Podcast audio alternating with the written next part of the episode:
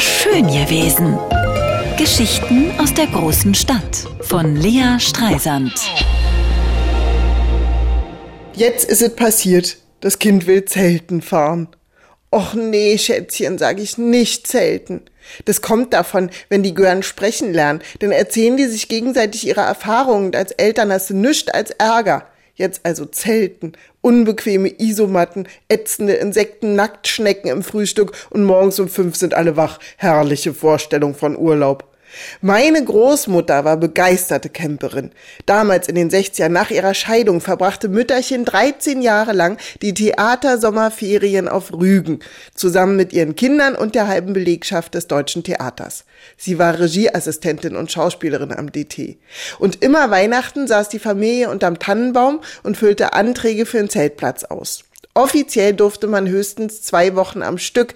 Deswegen füllten die Streisands immer gleich Anträge für 30 Familien aus, damit genügend durchkamen und sie die gesamten Theaterferien oben bleiben konnten.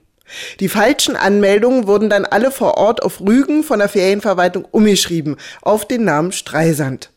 Das Zelt, in dem Mütterchen und ihre beiden Töchter schliefen, war ein normales Dreimannzelt, braun, mit Alugestänge. Das Überzelt aber war Eigenmarke Mütterchen. Jedes Frühjahr verschwand das Wohnzimmer in Karlshorst unter einem weißen Haufen Stoff, erzählt meine Mutter. Und irgendwo in der Ecke saß Mütterchen an ihrem Nähmaschinentischchen wie Rumpelstilzchen am Spinnrade und ackerte. Das Ergebnis war ein gigantisches Überzelt, das von allen nur die Flugzeughalle genannt wurde. 25 Leute hatten drunter Platz, um Schnaps zu trinken, Räucherall zu essen und Spiele zu spielen.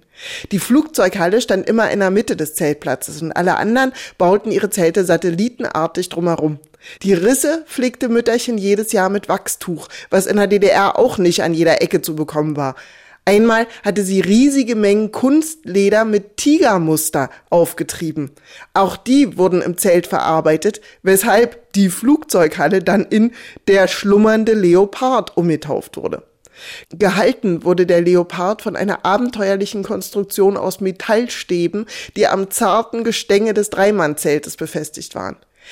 Jeder Mensch, der in unserem Zelt vorbeikam und auch nur ein bisschen Ahnung von Statik hatte, hat immer nur ungläubig Kopf geschüttelt, sagt meine Mutter. Aber Mütterchen focht das nicht an. Nicht mal, als in einer Sturmnacht mit Starkregen das Zelt zum Einsturz gebracht wurde. Freiheit bedeutete schließlich, selbstbestimmt zu leben, nach den Prämissen, die man für wichtig hielt. Sie wollte sich von niemanden etwas vorschreiben lassen. Weder von untreuen Männern noch von physikalischen Gesetzen. Meine Großmutter wäre sicher gerne mit ihrem Urenkel Zelten gefahren. Vielleicht nimmt er die Tradition ja wieder auf. Aber bitte ohne mich. Schöne Ferien allerseits. War schön gewesen.